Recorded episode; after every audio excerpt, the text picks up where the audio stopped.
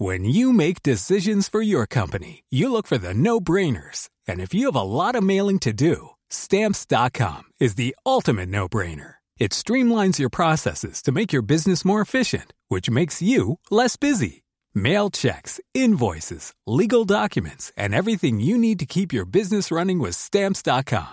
Seamlessly connect with every major marketplace and shopping cart. Schedule package pickups and see your cheapest and fastest shipping options from different carriers. With rates up to 89% off USPS and UPS rates. And with the Stamps.com mobile app, you can take care of mailing and shipping wherever you are. Make the same no-brainer decision as over 1 million other businesses with Stamps.com. Sign up with Code PROGRAM for a four-week trial, plus free postage and a free digital scale. No long-term commitments or contracts. That's Stamps.com.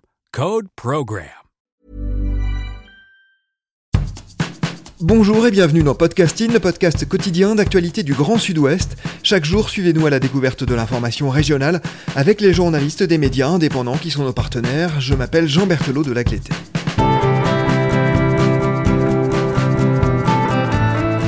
Nous nous tournons aujourd'hui vers notre partenaire Médiacité Toulouse avec qui nous traitons de thématiques en lien avec nos deux régions, l'Occitanie et la Nouvelle-Aquitaine. Cette fois, nous nous intéressons à une enquête qui s'intitule Une politique des toilettes publiques, ça urge.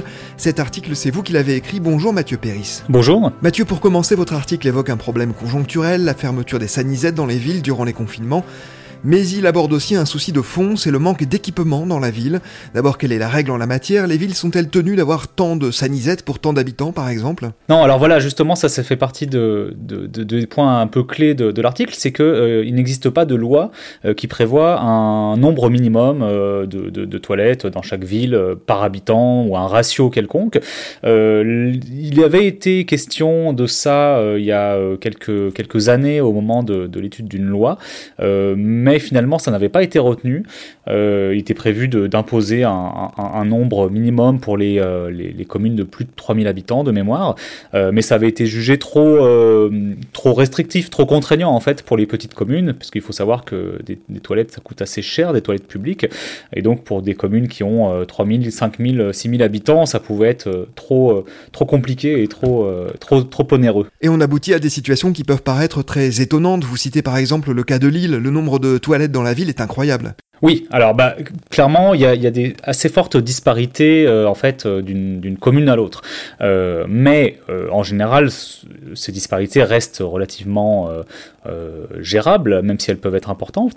mais nous, ce qu'on a découvert, c'est que, et on n'est pas les, seuls à le dire, hein, c'est que l'île a quasiment rayé de la carte cette politique publique, puisqu'elle ne compte que 6 toilettes publiques pour l'ensemble de, de, la commune, ce qui est euh, quasiment, euh, quasiment rien, c'est vraiment dérisoire.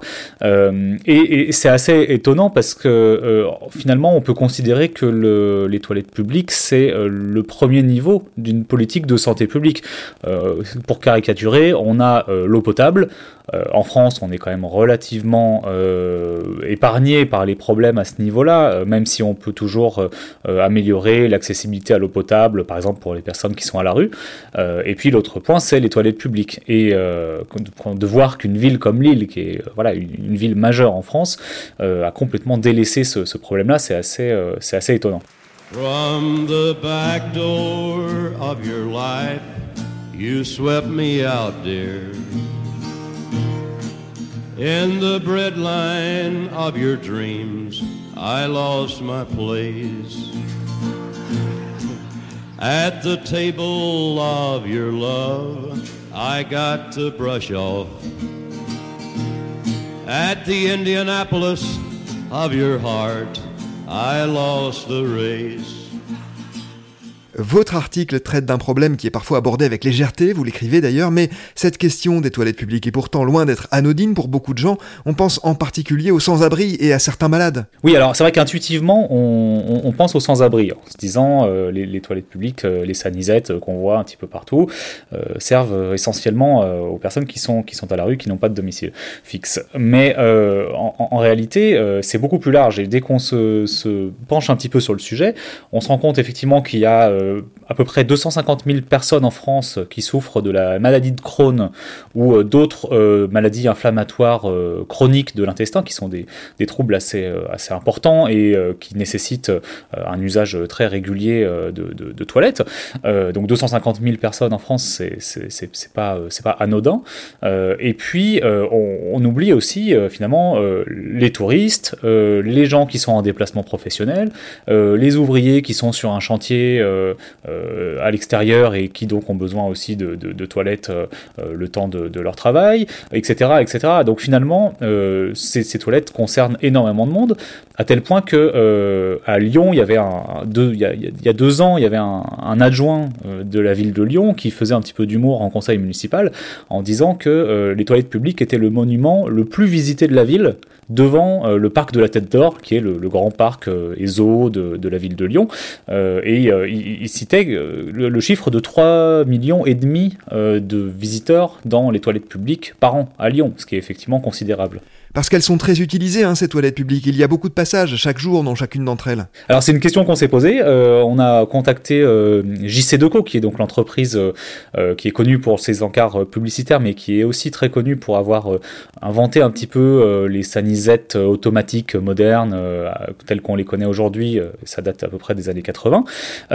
et on, c'est vrai qu'on n'avait pas forcément, nous, à Médiacité, d'idée du, nombre d'utilisateurs. eux estiment entre 60 et 200 fois par jour euh, l'utilisation d'une sanisette automatique.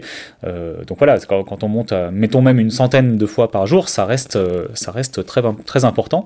Contrairement à l'idée reçue qu'on peut en avoir, où on a l'image parfois peut-être de, toilettes un petit peu désertées, voire abandonnées en, très mauvais état, etc. donc voilà, ça, ça, montre bien que ce ne sont pas des équipements, comment dire, cosmétiques dans une commune ce sont des équipements euh, importants. Vous l'avez dit, toutes les villes ne sont pas égales en la matière, c'est une question d'argent simplement. Combien ça coûte une sanisette? Alors, euh, les... ça peut varier euh, d'une commune à l'autre parce que chaque commune peut fixer un certain nombre de choses dans son cahier des charges hein, en termes d'entretien, de, en termes de, gestion. Ça coûte assez cher. à Lille, sur la commune de Lille, on estime à 2000 euros par mois et par toilette. Le coût de, cet équipement. Alors à Lille, ça fait pas beaucoup puisqu'ils n'en ont que 6, mais euh, dans des villes euh, comme, euh, Lyon ou comme, Nantes, on peut facilement arriver à 2 millions d'euros, dépasser même les 2 millions d'euros de budget par an. Donc on voit bien que ça commence à, peser un petit peu, même si évidemment quand on est dans une ville comme, Bordeaux ou, comme Toulouse, ça, ça, reste relativement anecdotique dans l'ensemble du mais, avec 2 millions d'euros, on peut quand même euh, déjà faire quelque chose. Bibi est parti aux toilettes. Bibi est parti aux toilettes. Ça faisait des semaines qu'il faisait la planche. Je savais qu'il était pas étanche. Mais à ce point-là, c'est pas la fête. Bibi est parti aux toilettes. Bibi est parti aux toilettes.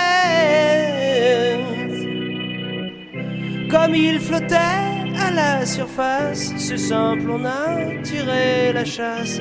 Il est reparti voir ses ancêtres.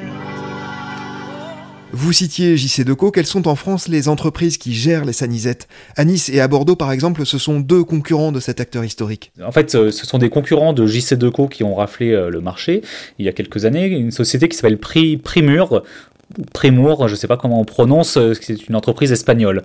Euh, et c'est un marché qui fait l'objet d'une certaine concurrence, parce qu'aujourd'hui, vous avez des, bah, acteurs, euh, des sociétés européennes qui, sont relativement performantes dans la, matière et qui donc vont, démarcher les, les, collectivités quand elles, quand elles souhaitent s'équiper. Et puis, l'autre acteur quand même principal, ça reste les collectivités, puisqu'il y a quand même une grande partie aussi de ces équipements qui sont gérés directement massivement par les communes, notamment euh, voilà, quand on parle de, communes moyennes de, de, 40 000, 50 000 habitants, c'est assez courant qu'elles gèrent elles-mêmes euh, leurs équipements. Au-delà de leur nombre, certains éléments empêchent également que des toilettes publiques soient davantage utilisées, leur emplacement en particulier. Oui, alors c'est vrai que ça c'était un aspect assez intéressant, c'est qu'en fait, on, il ne suffit pas de mettre de l'argent pour, euh, pour acheter des équipements et, et, faire une politique publique. Il faut aussi réfléchir à leur utilité, à leur usage, et plusieurs chercheurs euh, euh, ou, spécialistes qu'on a contactés sur ce sujet euh, rappellent que le, lieu précis où, sont implantées ces, toilettes va beaucoup jouer sur leur utilisation.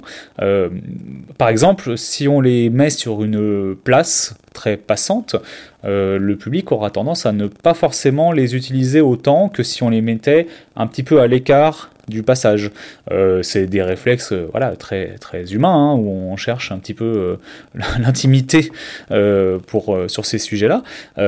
et c'est pareil, c'est que ça peut paraître très trivial, mais en fait, quand on a installé un équipement qui coûte 2000 euros par mois, ça peut être pertinent de se poser la question de si on peut pas le déplacer de, de 100 mètres pour améliorer son usage. Et comme souvent lorsque l'on parle d'espace public, les femmes sont désavantagées pour quelles raisons? Alors elles sont désavantagées pour, pour plusieurs raisons. Euh, d'abord parce que, euh, c'est pas un scoop, euh, les, les, femmes doivent se dévêtir davantage que les hommes pour se rendre aux toilettes.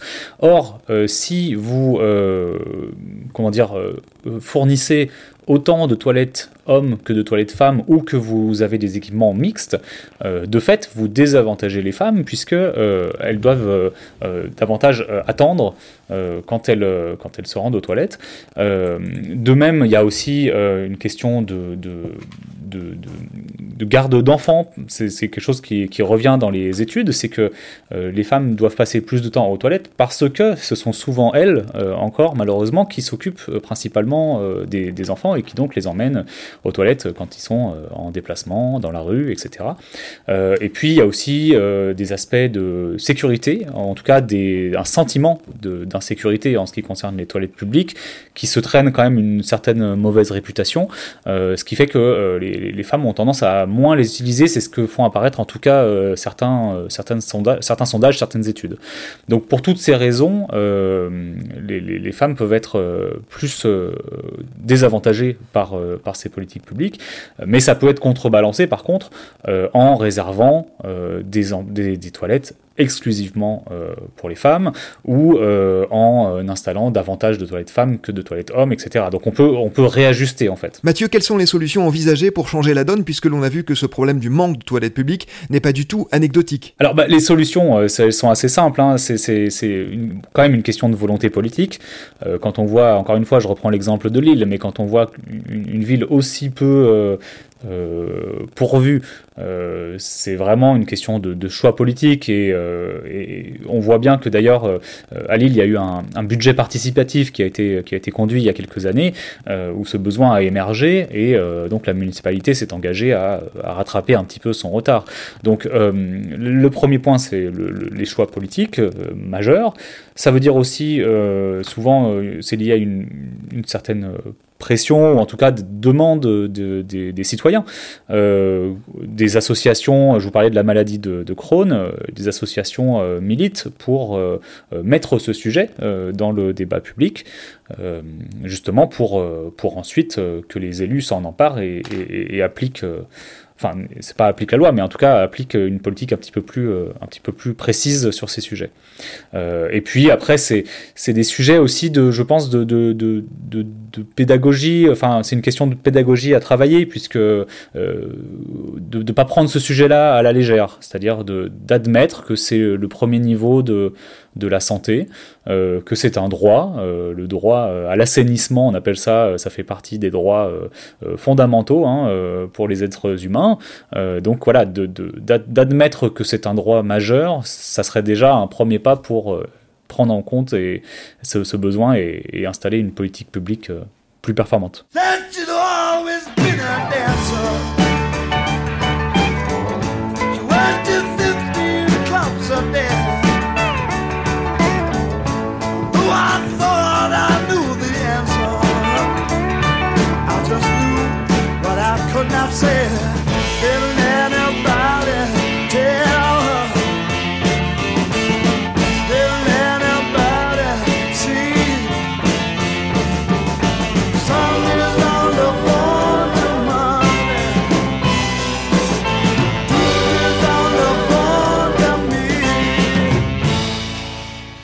Parmi les interlocutrices de votre papier, il y a l'urbaniste Chantal Deckmin.